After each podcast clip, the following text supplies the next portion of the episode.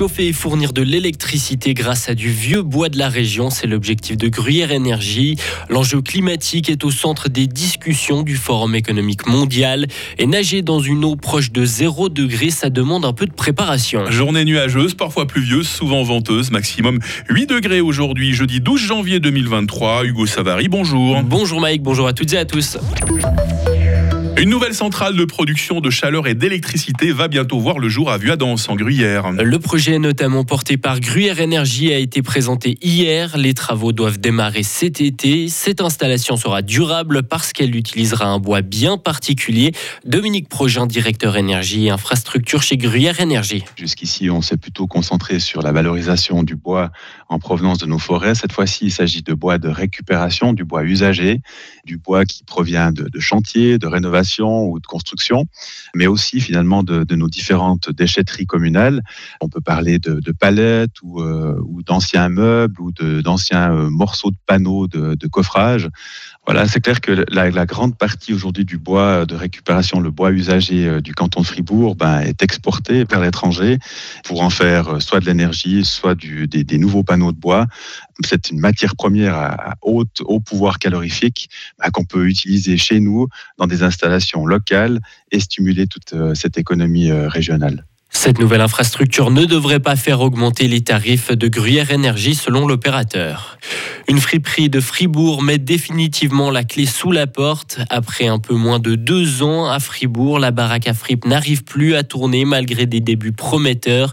Ses fondateurs dénoncent l'inactivité des autorités communales pour rendre les rues plus attractives, notamment la rue de Lausanne où se trouve la friperie. Le réchauffement climatique est la plus grande menace pour le monde. Ce sont 1200 experts et décideurs politiques, économiques ou issus de la société civile du monde entier qui l'affirment.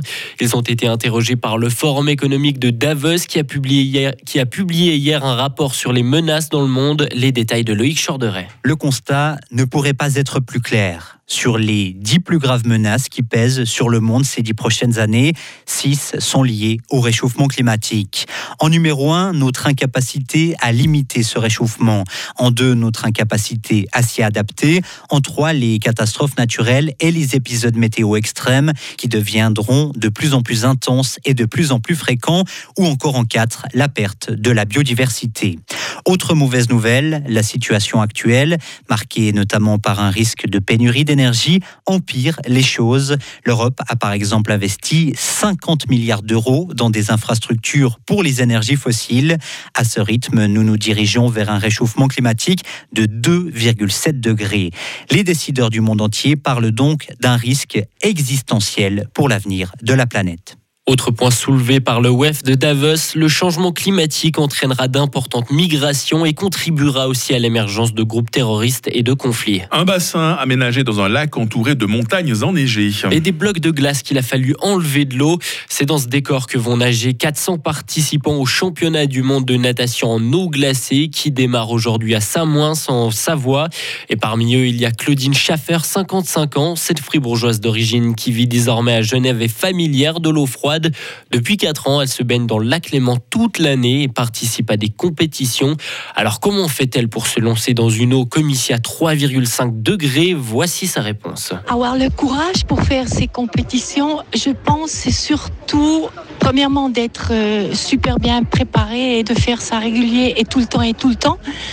Après, on sait très bien que l'eau, ça va être très très froid, donc ça pique un peu comme des petits aiguilles. Et puis le froid, on le ressent pas vraiment pendant qu'on nage. En fait, le corps il tremble pas. C'est pas là le froid qu'on a quand on est dehors et on a froid. Le froid il s'installe euh, plutôt dès qu'on sort de l'eau. À la sortie de l'eau, justement, il faut se réchauffer lentement, souligne Claudine Schaffer. Pas de douche très chaude tout de suite. Elle se réchauffe en marchant après s'être habillée et en buvant une soupe ou un thé. Pendant les courses en eau glacée, tous les nageurs sont surveillés de près par des médecins autour du bassin. La Chambre américaine des représentants a adopté deux textes anti-avortement. L'immense majorité des démocrates a voté contre ces mesures, mais la Chambre est contrôlée depuis peu par les républicains. La première résolution condamne les attaques menées contre les établissements, les associations et les églises anti-avortement.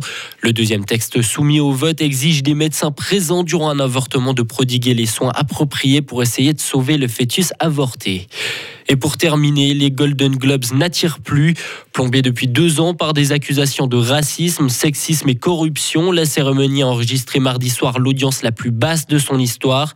La cérémonie a attiré un peu plus de 6 millions de téléspectateurs contre 18 millions en 2020. Plusieurs stars ont aussi boudé la cérémonie, comme Kate Blanchett, qui a pourtant été élue meilleure actrice. On espère qu'il y aura plus de monde qui va suivre les, Oscars. Normalement, c'est tout bientôt. C'est toujours quelques jours, quelques semaines après les Golden Globes, qui sont l'antichambre des Oscars. Hein. Vous aimez le cinéma Vous suivez un petit peu tout ça, J'adore le cinéma. Ah bah, vous serez avec nous demain matin quand il y aura Patrick Ramu. Exactement. Il va se projeter dans les meilleurs films de l'année, d'ailleurs, qui nous attendent. Hugo Savary, le retour de l'info à 8h30. Retrouvez toute l'info sur frappe et frappe.ch.